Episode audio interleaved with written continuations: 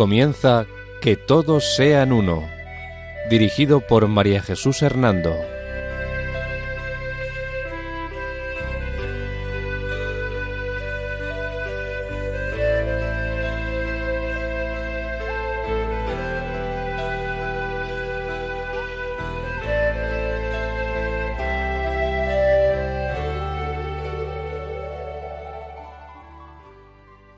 Buenas tardes, queridos oyentes de Radio María.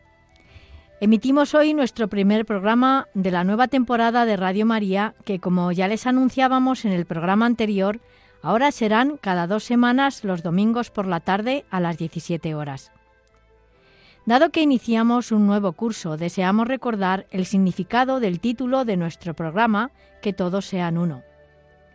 Este título lleva como lema las palabras de la oración de Jesús al Padre que todos sean uno del Evangelio de Juan capítulo 17 versículo 21, porque tal como Jesús les pedía al Padre, deseamos que todos los hombres lleguen a ser uno en Jesucristo. Y una de las vías para poder conseguir este objetivo es la promoción del diálogo interreligioso y el diálogo ecuménico. También queremos promover con este programa el conocimiento de las sectas, para poder hacer una diferenciación clara entre estas y las religiones, así como entre las sectas y las iglesias y comunidades cristianas. Por otra parte, dedicaremos los últimos minutos de cada emisión a informar sobre noticias y acontecimientos relacionados con estos tres temas en los que se basa que todos sean uno.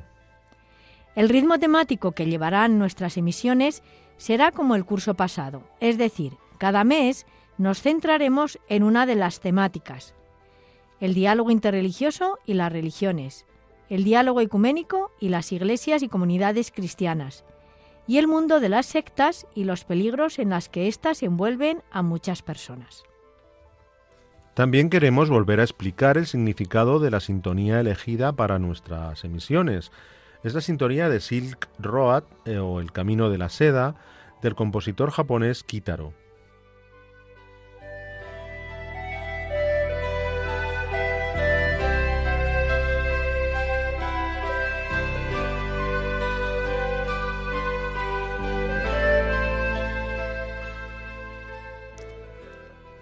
El espíritu y trasfondo de esta sintonía nos recuerda los caminos de encuentro y diálogo entre tantos hombres de distintas culturas y religiones que se han ido encontrando y conociendo por este camino, realidad que a su vez pretendemos también nosotros con este programa. Dicho esto, y como bien saben, la dirección del programa corre a cargo de María Jesús Hernando. Y a mi lado tengo como colaborador a Eduardo Ángel Quiles.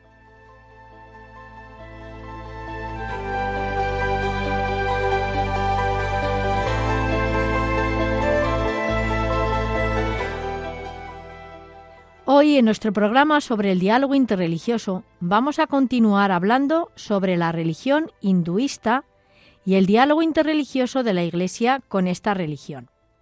Esta temática la estamos desarrollando a lo largo de cuatro programas. Hoy tenemos la cuarta parte sobre esta religión.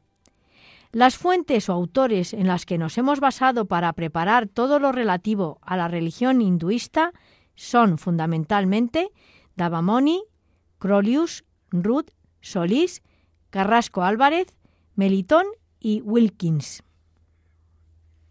Este va a ser el sumario del cuarto programa sobre hinduismo. Resumen de lo tratado en el programa tercero sobre la religión hinduista. La liturgia, el culto y los principales rituales del hinduismo. Las fiestas y, y principales eh, acontecimientos del hinduismo. Los templos más importantes. Las peregrinaciones de los fieles hinduistas. Las órdenes monásticas y la consolidación del hinduismo.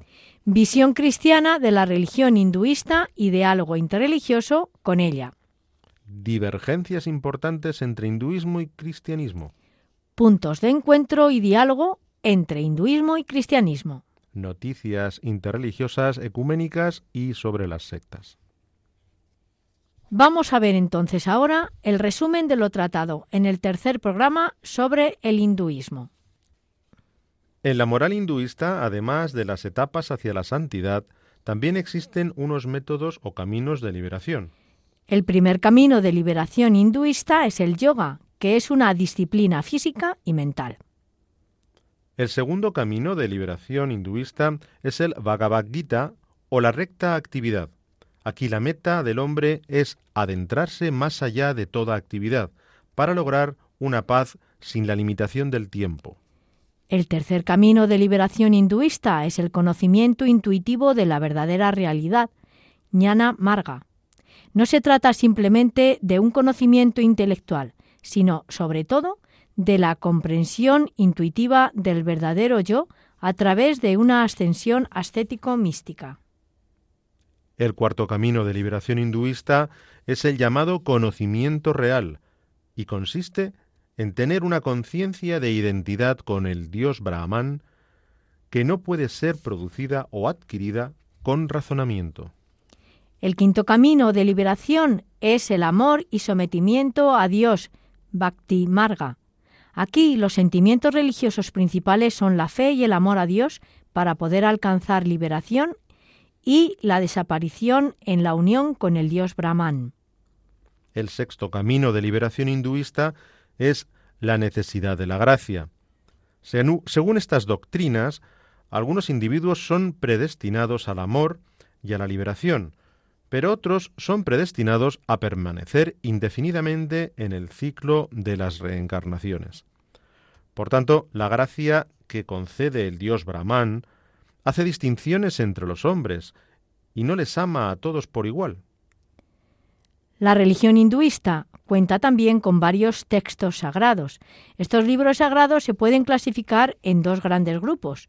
Los textos atribuidos a la inspiración divina Sruti y los textos atribuidos a la inspiración divina Smriti. Los textos sagrados atribuidos a la inspiración divina Sruti son más importantes y de ellos forman parte los cuatro Vedas, Rig Veda, el Layou Veda y los Samaveda, y también el Atarva Veda. Tampoco podemos olvidar los Upanishad. Los textos sagrados hindúes de inspiración Smriti, que significa lo recordado, son los 18 Puranas, el Mahabharata, el Ramayana, los sutras de aforismos, el Brahmana y los Araniakas. El hinduismo tiene numerosas divergencias con el cristianismo. Respecto al tema de la reencarnación, en el hinduismo creen que para salir del ciclo de las reencarnaciones, o samsara, el individuo, a diferencia del cristianismo, no cuenta con la gracia de Dios, que le ayuda a realizar buenas acciones y le concede la salvación. Los cristianos, a diferencia de los hinduistas, creemos que Dios da a todos su gracia y no hace distinciones en el amor ni en la ayuda que otorga a los hombres. Respecto del tema del mal y del bien que entraña la ley del karma hinduista, en el cristianismo, en la concepción del bien y del mal, no creemos en ninguna ley del karma. Creemos que Dios es bondad y ha creado todo bueno Creemos que el origen del mal es nuestra separación de Dios, pero los cristianos creemos ante todo y sobre todo que Dios es amor y absoluta bondad, y por ello Él está por encima del bien. Es Dios quien nos salva a pesar de nuestra debilidad y pecado. Aunque hay muchas diferencias entre el hinduismo y el cristianismo, es muy importante que encontremos aspectos en los que podamos dialogar y trabajar juntos, Así lo han hecho los misioneros desde hace muchos siglos. Entre ellos recordamos al jesuita Roberto de Nobili, quien ya en el siglo XVI decidió vivir como un asceta o brahmin hindú, llevando un estilo de vida penitencial para acercarse más a los hinduistas y poder así explicarles mejor la buena nueva del Evangelio. Amazing grace, how sweet the sound that saved a wretch like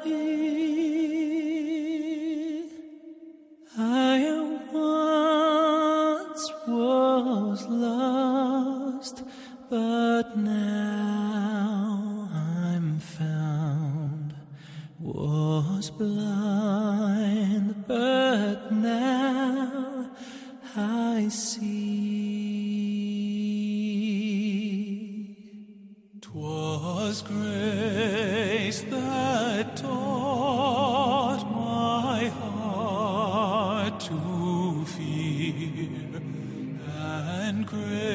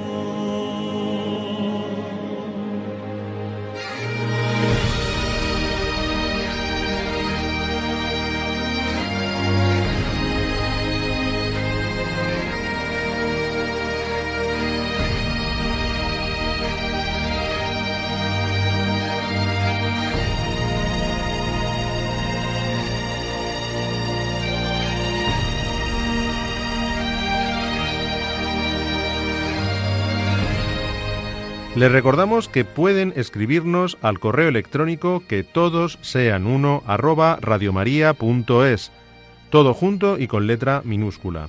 Repetimos, que todos sean uno arroba radiomaria.es.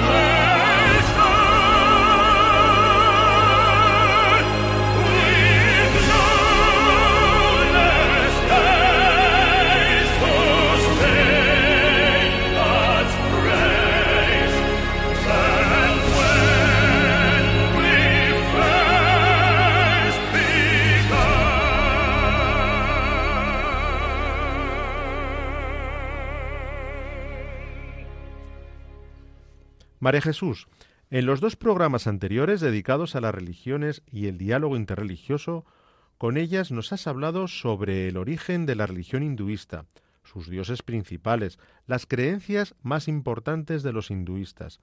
También nos has hablado del Dharma, del karma, de la reencarnación y de la liberación. Nos has explicado en qué consisten las castas o la estratificación social del hinduismo, así como sus doctrinas, su moral, sus caminos de ascesis y sus libros sagrados. Hoy, en este cuarto programa dedicado a la religión hinduista, nos gustaría que siguieras ampliando todo lo relativo a esta religión, explicándonos en qué consiste su liturgia, culto y sus órdenes monásticas. Te pregunto, pues, ¿cómo es la liturgia y el culto de la religión hinduista? Pues verás, Eduardo, la liturgia y el culto hinduista tienen una gran variedad de ritos, rituales unidos a la vida, fiestas, templos y peregrinaciones. Respecto del culto, hemos de decir que éste recibe el nombre de puya y puede realizarse en un templo o en la propia casa de la persona, dado que para muchos hindúes el centro de vida religiosa es la casa, con su propio altar, donde los miembros de la familia pueden rendir culto diariamente. De este modo, cuando el culto tiene lugar en el hogar, cada familia se reúne ante el altar familiar, que suele estar decorado con imágenes y estatuas de las deidades. Los miembros de la familia encienden una vela y rezan juntos todos los días ante el altar. Los fieles pueden lavar la imagen o murti, tocar su cara y sus pies con una flor sumergida en agua, vertirlo, adornarlo con flores y ungirlo con aceites. Ofrecen comida a la deidad, queman incienso y le entretienen con cantos e himnos. Y lo más importante, los fieles establecen contacto visual con un ritual llamado darsana. ¿Y cómo es o en qué consiste el altar doméstico que tienen los hindúes en sus casas? El altar doméstico es nombrado así porque cada familia o persona elige sus propios dioses, dependiendo de la educación y las preferencias personales. Para muchos hindúes el culto a las divinidades ayuda a concentrar la mente y los lleva más allá de los dioses individuales, hacia la comprensión del Brahman. Muchas gracias, es interesante.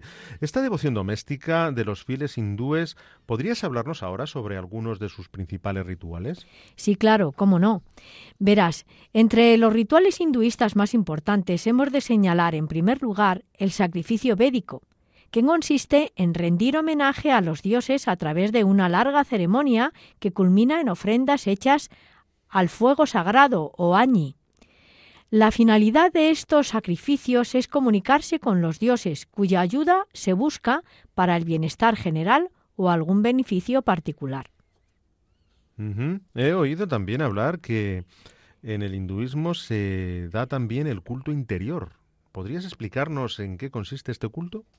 Sí, este culto pertenece a la religión hinduista más desarrollada. Por tanto, se dio en el hinduismo posterior, por así decirlo. Este ciertamente tuvo lugar a partir del ritual védico del que acabamos de hablar. Este culto interior es más hierático, es decir, más solemne e inexpresivo, dado que no exterioriza sentimientos de las personas.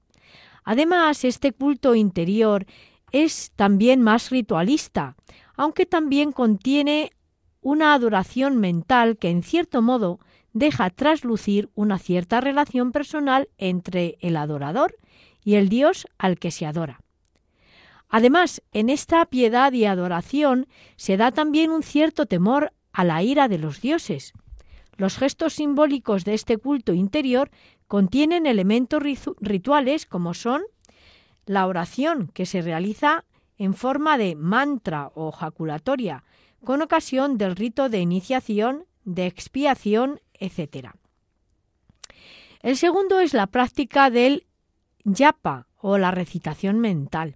El tercero es la adoración o la puya, que es el culto máximo que se le da a los dioses.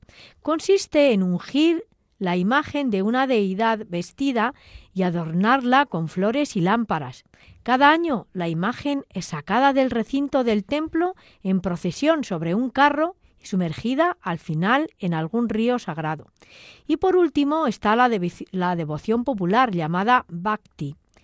Paralelamente a las órdenes monásticas en la India crecieron las expresiones de devoción popular que se manifestaron especialmente en los cantos. Esto dio origen a las lenguas indias modernas que hoy se expresa con que hoy se expresa la, la devoción popular. Dicho movimiento de religiosidad popular recibe el nombre de Bhakti, que quiere decir devocionalismo. María Jesús, nos estás hablando del culto y de los ritos. ¿Podrías también citarnos algo sobre las fiestas principales del hinduismo? Sí, claro, cómo no. Sobre las fiestas hinduistas hemos de comenzar diciendo que el calendario hindú tiene 12 meses lunares, es decir, basados en las fases de la luna. Este calendario se utiliza para calcular las fechas de las fiestas y otros eventos religiosos y para hacer las cartas astrales. No obstante, los hinduistas en la vida cotidiana siguen el calendario solar. Los hinduistas cada año celebran cientos de fiestas religiosas, la mayoría de ellas relacionadas con sucesos de la vida de los dioses. Algunas festividades, como el Diwali, se celebran en todo el mundo, mientras otras son solamente locales. Sí, es cierto. He oído hablar sobre esta famosa fiesta hinduista. Dinos, ¿cómo se celebra la fiesta del Diwali? El Diwali es una fiesta de cinco días que tiene lugar entre octubre y noviembre y en la que se adora a Lakshmi, la diosa de la riqueza y la belleza. En esta fiesta también se celebra la vuelta triunfal del dios Rama después de su exilio, acompañado de su esposa la diosa Sita. Diwali, esta fiesta, marca también el comienzo del Año Nuevo hindú y es conocida como la fiesta de las luces porque la luz representa el conocimiento y el triunfo del bien sobre el mal. Para recordarlo, todas las casas y los templos se decoran con lamparillas de aceite llamadas dillas y se lanzan fuegos artificiales para alejar las tinieblas e iluminar el camino de la vuelta a casa para el dios Rama y la diosa Sita. Como preparación a esta fiesta, los fieles limpian y decoran las casas, porque si está limpia y bonita, el dios Lakshmi entrará y bendecirá a sus habitantes. Asimismo, para los hinduistas, la fiesta de Diwali es el momento de estrenar ropa, visitar a las familias e intercambiar tarjetas, regalos y dulces. Sí, respecto de otra de sus grandes fiestas, el Holi, ¿qué puedes decirnos? Pues verás, es muy curioso el ritual de esta fiesta, pues en ella los fieles hinduistas se echan agua y tintes de colores los unos a los otros, porque el agua y los colores de los tintes les recuerdan a la primavera. Holi marca, por tanto, el comienzo de la primavera y conmemora la muerte de la representante del mal, Holika, una mujer malvada que, según la leyenda, intentó matar a su sobrino por ser seguidor de Krishna. Para preparar esta fiesta, la noche anterior se encienden enormes hogueras y se queman muñecos de Holika. Asimismo, en el día de Holi, por medio de procesiones, se recuerdan las travesuras del dios Krishna y las bromas que gastaba de joven a las vaqueras. También recuerdo que el hinduismo tenía una festividad dedicada a la victoria del dios Rama o algo así. Mm, ¿Nos puedes decir cuál es esta fiesta? Es la fiesta de Dasera. En esta festividad, como señalabas, se recuerda la victoria del dios Rama sobre el malvado gigante Ravana. Para conmemorarla, los fieles hinduistas, mediante danzas y obras de teatro, se cuentan momentos claves de la vida del dios Rama y la diosa Sita. También se construyen enormes muñecos del malvado Ravana, rellenos de paja y petardos, y una persona disfrazada del dios Rama dispara una flecha encendida para prenderlos fuego. Ciertamente son fiestas muy pintorescas e interesantes, pero todavía no nos has dicho nada sobre la peregrinación y festival del Kumbamela, Dinos en qué consiste este evento. Pues el Kumbamela o festividad de la jarra sagrada es el mayor encuentro espiritual del mundo. Las raíces históricas del Kumbamela se encuentran probablemente en las ceremonias propiciatorias organizadas en las épocas de siembra, en el curso de las cuales en las aguas de los ríos sagrados se ponen en remojo recipientes con granos para germinar. El Kumbamela también se le ha considerado como un ritual de fertilidad, donde el cántaro o la jarra simboliza, por su forma, no sólo a la diosa madre, sino también al útero o a la matriz del mundo. En general, el cántaro se asocia al agua, y en particular a los ríos, que han desempeñado siempre un importante papel en el mundo de la India. Tal como narra la leyenda sobre esta fiesta, Kumbamela significa también el encuentro de los tres ríos más importantes de la India. Por ello, el Kumbamela se basa en el mito hindú del batido del océano de leche. Se cree que en tiempos pretéritos los dioses y los demonios hicieron una alianza provisional para trabajar juntos en la elaboración del armita, es decir, el néctar de la inmortalidad, a partir del océano primogenio de leche y compartir luego este néctar o amrita. Pero cuando apareció el dios Danu, Antari, con el kumbla, la jarra que contenía el amrita, los demonios se lo arrebataron y huyeron lejos, perseguidos por los dioses. Durante doce días y doce noches divinas, el equivalente a doce años humanos, los dioses y los demonios combatieron en el cielo por la posesión del cántaro de Amrita. Durante la batalla, algunas gotas de Amrita cayeron en cuatro lugares de la India: Prayag, Harwar, Ujjain y Nasik, motivo por el cual estas ciudades son sagradas y lugares de celebración del Kumbh Cada 12 años se celebra en una de estas ciudades. Las fechas precisas de la Kumbh están determinadas, como decía antes, cada 12 años, basándose en las posiciones del Sol, la Luna y Júpiter.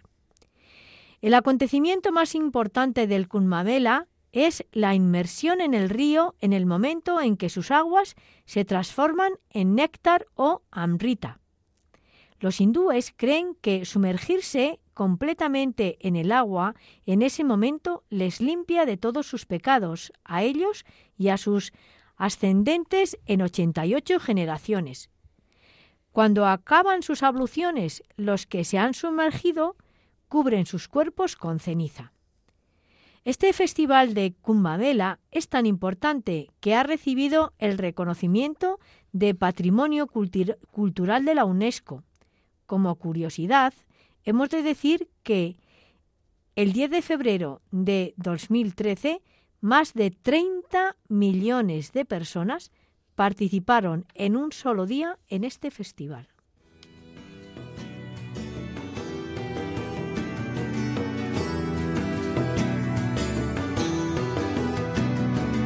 Cosa empezó en Galilea. Allí fue su mirada y el encuentro. Allí fue su llamada la tarea de ir cambiando el mundo desde dentro. No temáis, miedo no tengáis, que nada os espante vosotros está. Sabed que Cristo va, Cristo va, Cristo va por delante. Con vosotros está. Sabed que Cristo va, Cristo va, Cristo va por delante.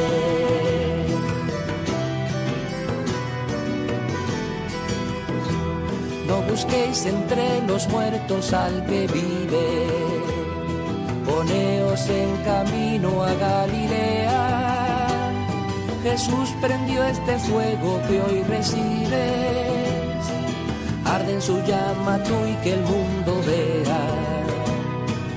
No temáis, miedo no tengáis, que nada os espante. Vosotros está Sabed que Cristo va, Cristo va, Cristo va por delante. Con vosotros está. Sabed que Cristo va, Cristo va, Cristo va por delante.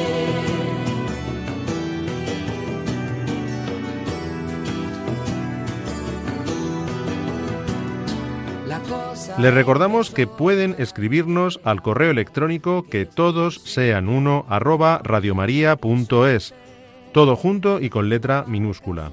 Repetimos, que todos sean uno arroba radiomaria.es. No temáis, miedo no tengáis, que nada os espante vosotros está. Sabed que Cristo va, Cristo va, Cristo va por delante. Impresionante, realmente la celebración de este festival indio sobre el que nos hablabas y el número de fieles que por devoción y por purificarse de sus malas acciones participan en él es asombroso. Y una vez que nos has hablado de sobre estas fiestas tan importantes de la religión hindú, quizás nos puedas dedicar unos minutos a decirnos en qué consisten sus ritos vitales. Sí, Eduardo, también estos ritos son dignos de mencionar. Respecto de todo ello, hemos de decir que las etapas más importantes de la vida hindú, como el nacimiento y la muerte, se celebran con rituales llamados mm, samkaras. Estos tienen lugar ante un fuego sagrado. En total existen 16 sankaras, tres de los cuales se celebran antes del nacimiento. El primero, como es natural, es el rito del nacimiento. Tiene lugar poco después de nacer el individuo. En él se lava al niño y se le escribe en la lengua la palabra Om, con una pluma de oro mojada en miel. Diez días más tarde se le pone nombre en una ceremonia llamada Namakarana.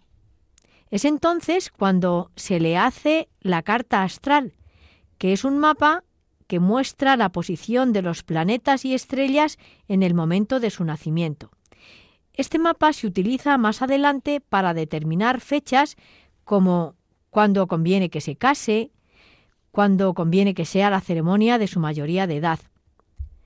A los cuatro años se le corta el pelo y éste se ofrece al dios familiar. El segundo gran rito y importante es el de la mayoría de edad. Se celebra entre los 8 y los 12 años.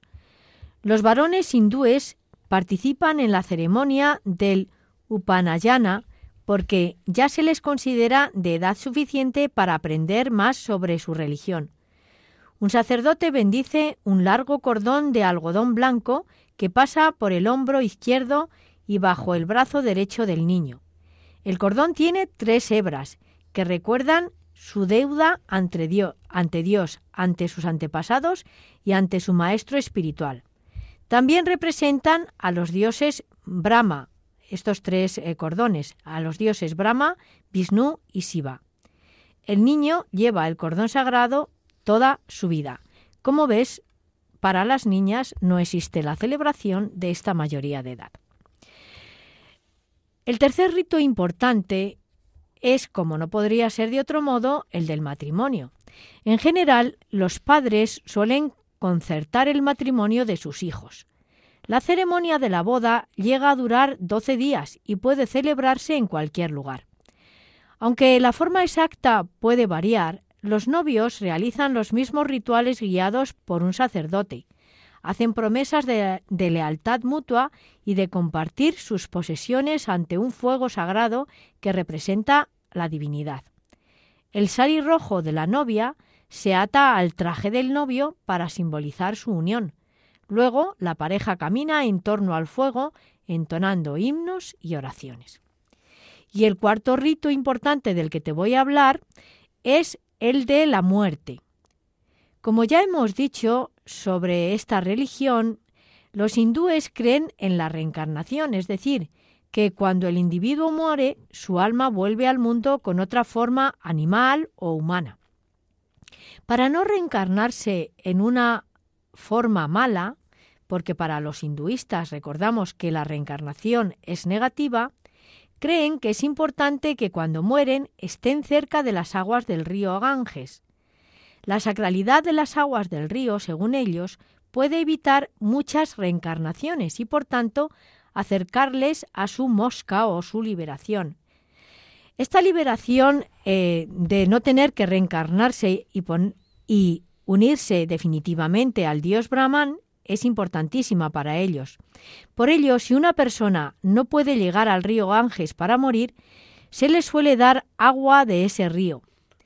El cadáver del difunto se coloca en un montón de leña o pira funeraria y el hijo mayor enciende el fuego. Tres días después se recogen las cenizas y se echan a un río, si es posible, al río Ánges. Muy interesante. También estos ritos hindúes y también su significado, María Jesús. Quizás ahora podrías eh, relatarnos algo sobre el significado de los templos eh, de los hinduistas. Sí, verás, Eduardo. Los templos hindúes varían en su diseño. La mayoría están dedicados a un dios o una diosa. En la parte más profunda del templo suele haber un altar o santuario con la estatua de una deidad. Esta imagen se llama Murti. El santuario tiene un techo en forma espiral que actúa de vínculo entre la tierra y el cielo y simboliza el monte Meru, es decir, la morada de los dioses. Cada templo tiene también, por lo menos, un mandapa o sala exterior, donde hay santuarios para otras deidades. Durante el culto en estos templos, los hindúes caminan en torno al santuario en el sentido de las agujas del reloj. Se cree que a través del darsana o contacto visual con la imagen del dios o la murti, las personas se comunican con el dios y puede hacerse peticiones y recibir revelaciones espirituales mientras caminan y miran a la deidad. Los fieles pueden llevar ofrendas como fruta y flores. Todos los templos tienen un sacerdote brahman que coloca las ofrendas ante el dios para que sean bendecidas. Más tarde se devuelven a sus dueños para que así las transmitan eh, la bendición que han recibido al estar ante el dios. Los brahmanes o sacerdotes hacen a veces eh, con un polvo rojo una marca de bendición llamada tilaka en la frente de los fieles.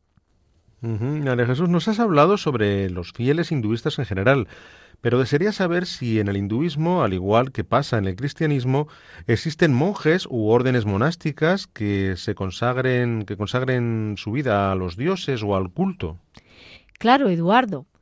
Aunque en el hinduismo las órdenes monásticas no son como las que conocemos en el cristianismo, ni tampoco tan numerosas, aquí también se dan órdenes monásticas con cultos diferenciados que favorecen la reflexión metafísica y la reflexión eh, filosófica. Las órdenes religiosas que más destacan son aquellas fundadas por Sankara y Ramanuja. Con la fundación de las órdenes monásticas, cuya lengua litúrgica es el sánscrito, el hinduismo se consolidó y se expandió por toda la India. Gracias, ha sido interesante conocer todo lo relativo a las fiestas, los ritos, las peregrinaciones y las órdenes monásticas de los hinduistas. Ahora, si te parece oportuno, creo que podrías destacarnos algunas de las divergencias que existen entre el hinduismo y el cristianismo. Pues sí, Eduardo, es importante destacar estas divergencias. La primera que vamos a, destacar eh, es aquella que tiene relación con la concepción de la naturaleza del individuo. Mientras que en el hinduismo se considera que la naturaleza del individuo es divina en su esencia, aunque el hombre no es consciente de ello, en el cristianismo la persona sí es consciente de la naturaleza divina que posee, pues sabe que ha sido creado a imagen y semejanza de Dios.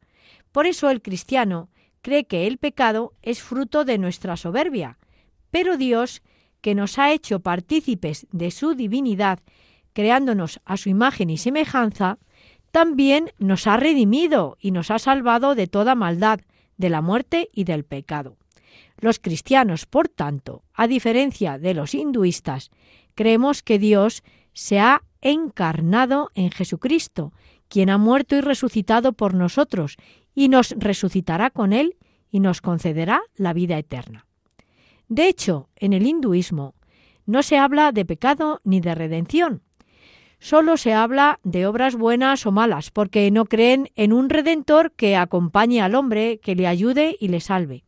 Por ello, aunque en algunos grupos hindúes se da un énfasis especial al concepto de la gracia de Dios, probablemente como resultado de una influencia cristiana pasada, sin embargo, aun en las creencias de esos grupos hinduistas que hablan sobre la gracia, no conciben esta gracia como un regalo de Dios que les ayuda y les salva del mal y del pecado.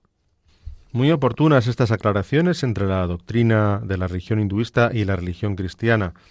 Cada vez me admira más la grandeza, claridad y plenitud de la doctrina cristiana. No obstante, María Jesús, si te parece bien, podrías decirnos también algunas mm, realidades en las que podemos dialogar y encontrarnos los cristianos con los hinduistas. Sí, claro, por supuesto. A pesar de nuestras grandes diferencias doctrinales, es importante que encontremos puntos de encuentro y diálogo con, los fieles de esta religión hinduista.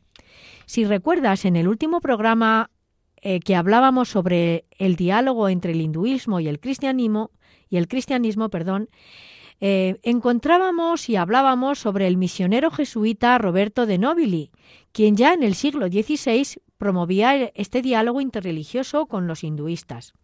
Hoy vamos a resaltar a otro misionero y monje de finales del siglo XX. Se trata del místico benedictino Bede Griffiths, conocido también con el nombre hinduista de Dayanam, Dayananda, que significa bienaventuranza de la compasión. Dayananda quiso vivir en ashrams o en esos lugares de meditación y enseñanza hinduista al sur de la India, con el fin de acercarse y crear un mayor diálogo entre la religión hinduista y cristiana. Griffiths es el que conocía muy bien el hinduismo y por esta relación que tuvo con él y sobre el hinduismo dijo lo siguiente. Para un cristiano, el hinduismo constituye en conjunto la mejor y más profunda preparación que existe en el mundo para conocer la buena nueva de Jesucristo. Siguiendo este ejemplo y el de otros misioneros cristianos, desde la década de 1960 ha habido diálogo con la religión hinduista por iniciativa no solo de los católicos, que durante siglos llevan haciendo este encuentro y diálogo con los hinduistas, sino también el Consejo Mundial de las Iglesias Cristianas. Asimismo, desde esta perspectiva podemos señalar que el diálogo con el hinduismo se puede desarrollar en cuatro niveles, que son pues el diálogo de la vida diaria, el diálogo en las cuestiones sociales, el diálogo eh, a nivel teológico, el diálogo con la experiencia religiosa, siendo realmente este último el más fructífero eh, pues por esto que te he relatado de, los místicos y de la oración. Así el hinduismo, como el cristianismo, concede una especial importancia eh, al matrimonio y a la familia. Unos y otros podemos trabajar en la educación por defender esta institución tan importante de la familia que hoy parece que está tan deteriorada. A pesar de todo ello, hemos de reconocer que son pocos los hindúes que se convierten al cristianismo. La tarea de la misión, por lo tanto, ha de pasar en gran medida por el diálogo. Solo así podrán superarse los malentendidos y se alcanzará un conocimiento más profundo de las verdades de ambas religiones.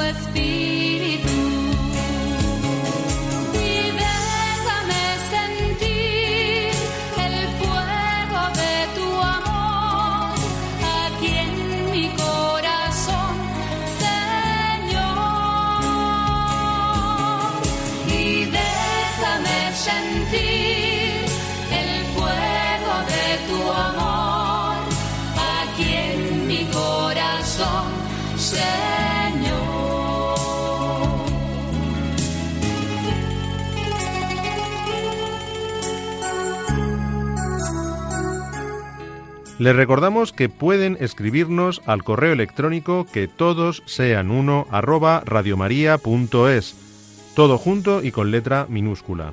Repetimos, que todos sean uno arroba radiomaria.es.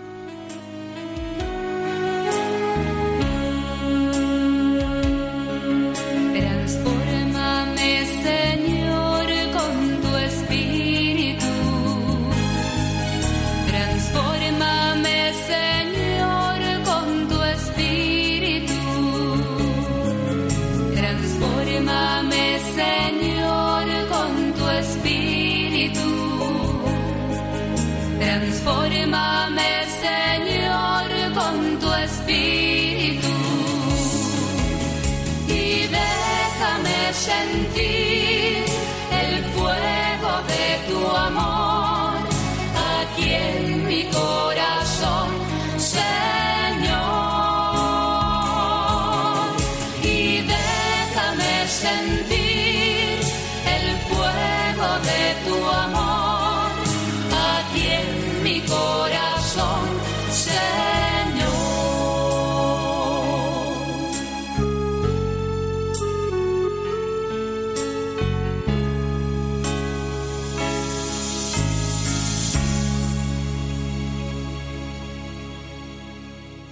Ahora, antes de finalizar nuestro programa, vamos a dedicar unos minutos a informar sobre los acontecimientos más recientes relacionados con el diálogo ecuménico y el interés por las otras iglesias y comunidades cristianas, el diálogo interreligioso y el conocimiento de las otras religiones, y las noticias sobre las sectas y los peligros y problemas en las que éstas envuelven a muchas personas.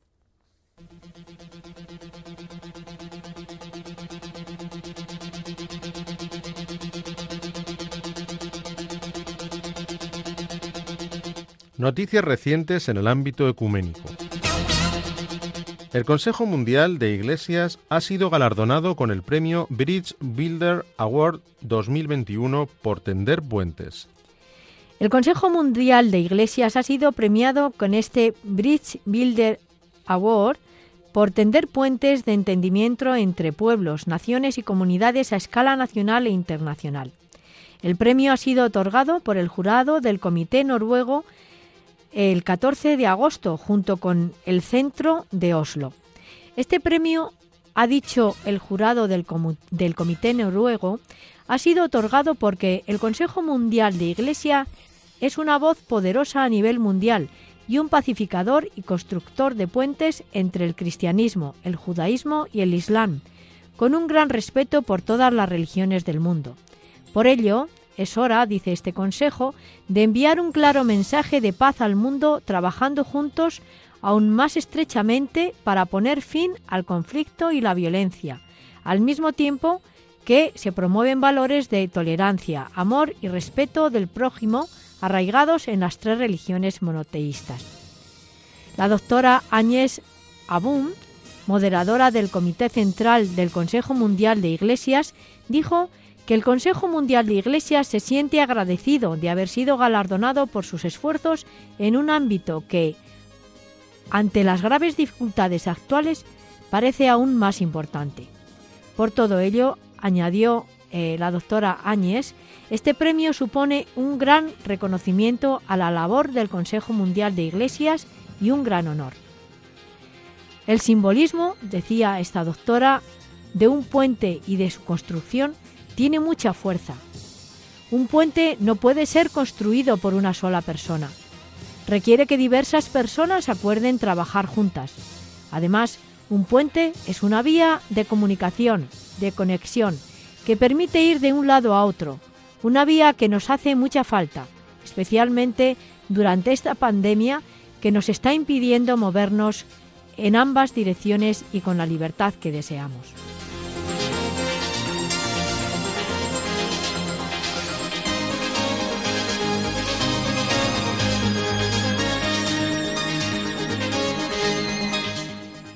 Noticias recientes de carácter interreligioso. Los judíos celebran estos días el Shemini Atzeret. Esta es una festividad judía independiente de Sukkot, pero comúnmente considerado como el día final de Sukkot. Este día es una fiesta adicional para celebrar la alegría de nuestras vidas con Hashem, dando paso al día siguiente a la conmemoración de Simjak Torah, donde se termina la lectura anual de la Torah. La fiesta judía Simjak Torah se conmemora al concluir la festividad de Sukkot. Es el día en que se termina de leer en las sinagogas la última parte del Pentateuco en un rollo de la Torá y se recomienza a leer la primera parte, conocida también como Génesis. La lectura de la Torá, que es leída cada sábado durante el año, se completa en Simjat Torah. Simjat Torah significa alegría de la Torá. Es una fiesta que se celebra con mucha alegría y gozo, con cantos y bailes.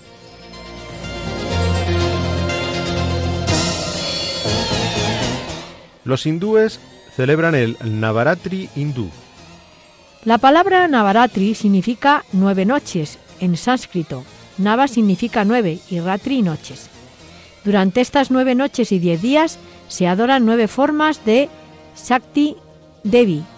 El décimo día es llamado Vijayavasdasami o Dussehra, también escrito Dasara. Navratri es una festividad muy importante y es celebrado con gran celo en toda la India.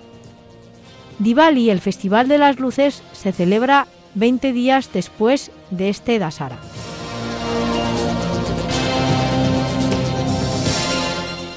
Noticias recientes sobre sectas proporcionadas por InfoRies, boletín electrónico de información sobre el fenómeno de las sectas y la nueva religiosidad. En España, una ONG celebra la bendición del útero en una playa gallega. El pasado agosto se celebró una bendición de útero en la playa de Las Lapas, al lado de la Torre de Hércules de La Coruña. En el acto que se hizo a favor de la ONG coruñesa Semilla para el Cambio, que opera en la India desde hace 12 años, participaron alrededor de 35 personas. La bendición de útero, según esta secta, es una especie de meditación que se hace para equilibrar las energías femeninas del inconsciente colectivo. Fue inventada por la maestra espiritual Miranda Gray con una premisa, acabar con el sometimiento de la mujer en la sociedad en la que vivimos. Según ella, esto es como una sanación energética que se hace en la luna llena a través de la meditación para sanar la feminidad. Esta secta Semilla para el Cambio se presenta como una ONG nacida en La Coruña hace 12 años y dirigida por María Bodelón. Está, eh, está especializada esta ONG en proyectos de educación para niñas y niños desfavorecidos en la India, en Varanasi, ciudad al nordeste de este país, María Bodelón afirma, como trabajos en la India hemos hecho eventos solidarios relacionados con el yoga y la meditación, que provienen de la zona de la India y del Nepal.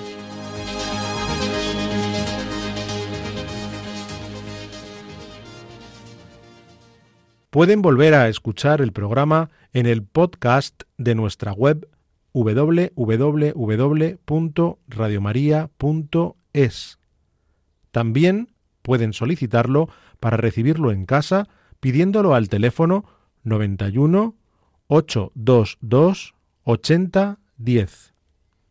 Asimismo, a través de la web www.radiomaria.es barra inclinada pedidos guion medio de guion medio programas o por correo electrónico a la siguiente dirección. Pedidos de programas arroba radiomaria.es. Escrito todo junto y con letra minúscula.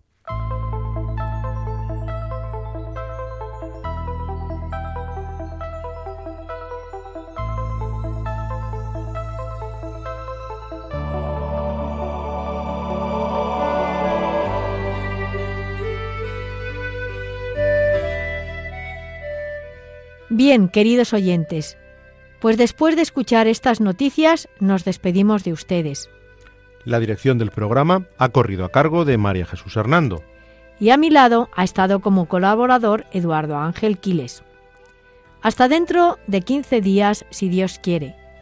Que María nos guíe en nuestro caminar y en la búsqueda del diálogo ecuménico y el diálogo interreligioso. Buenas tardes y gracias por escucharnos.